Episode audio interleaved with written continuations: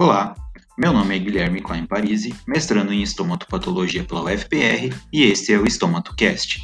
Neste segundo episódio, trataremos sobre a sífilis congênita.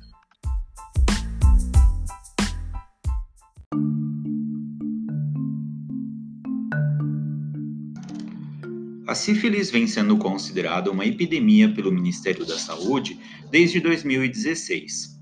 Desde 2005, quando dados sobre a doença começaram a ser coletados, os números só crescem.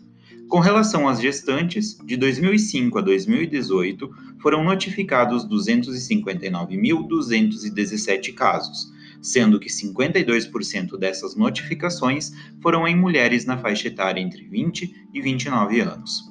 Estamos falando de uma infecção causada pela bactéria Treponema pallidum, transmitida principalmente por via sexual. 90% dos pacientes que têm sífilis adquirem a doença por meio de relação desprotegida. E pelo visto, o risco de pegar doenças como essa não é uma preocupação por aqui, pois, de acordo com uma pesquisa realizada em 2016, 45% dos brasileiros sexualmente ativos declaram dispensar o preservativo na hora do sexo. Ou seja, a porta está totalmente aberta para o treponema e também para outros agentes infecciosos. A fase primária da infecção é marcada pela presença de feridas, que recebem o nome de cancro duro. Quando você as apalpa, elas são endurecidas, daí o nome. A questão é que muitas vezes essas lesões se localizam em áreas de difícil visualização, o que dificulta sua detecção e pode levar a uma evolução da doença. Em cerca de 20 a 30% dos casos, a pessoa pode ter a chamada sífilis secundária, que é quando o treponema cai na corrente sanguínea.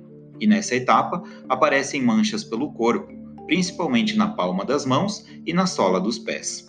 Se não houver tratamento, o quadro pode evoluir para uma terceira fase, em que a bactéria se instala no organismo e pode tanto não causar mais nenhum dano quanto infeccionar o sistema nervoso central, manifestando convulsões e alterações de comportamento. Quando acomete gestantes, o treponema tem a capacidade de atravessar a barreira placentária, infectando o feto. Quando isso acontece, chamamos de sífilis congênita, cuja incidência tem aumentado nos últimos anos.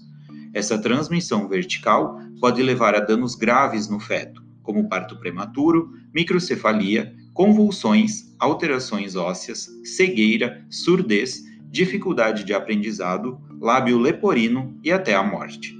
90% das crianças infectadas têm manifestações clínicas. Caso a infecção se dê no fim da gravidez e não seja tratada, o bebê está mais propenso a nascer com icterícia, que é a pele e as mucosas amareladas, ou mesmo com hepatite. Além disso, se houver alguma lesão no canal do parto, a criança pode ser infectada na hora do nascimento. Com relação à amamentação, os especialistas asseguram que não há risco de a bactéria passar pelo leite materno. Mas é possível tratar a sífilis durante a gestação? Sim, a terapia contra a sífilis é feita com um antibiótico, a penicilina benzatina, e ele é o único medicamento capaz de impedir a transmissão vertical, ou seja, da mãe para o filho. Todas as grávidas podem tomar, pois não há riscos para o feto. A única exceção fica por conta das pacientes alérgicas à penicilina. Nesses casos, prescreve-se um antibiótico administrado por via oral. O problema é que ele não trata o feto, só a mãe. Daí a importância do diagnóstico precoce. Vale ressaltar que também é necessário tratar o parceiro, e até que ambos estejam tratados, a recomendação é evitar relações sexuais. Para aqueles que têm a doença e pretendem se tornar mães, o melhor é iniciar a terapia o quanto antes. Depois de tratar, deve-se esperar pelo menos seis semanas para engravidar, pois é o tempo que o organismo leva para eliminar o treponema.